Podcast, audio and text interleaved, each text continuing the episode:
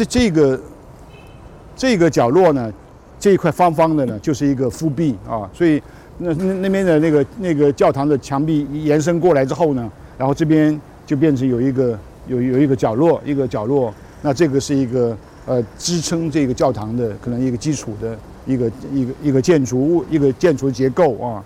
那么这这是我们最早发现到诸圣教堂的一个角落啊。我们最早发现了这个角落啊，所以当时啊这个石头排得非常整齐，我们就怀疑到底是什么东西啊？是不是可能就是教堂啊？所以才引起我们的动机，要继续往后挖发掘啊。所以果然最后证明这的确是一个教堂结构的呃一个复壁的一个部分这样子啊。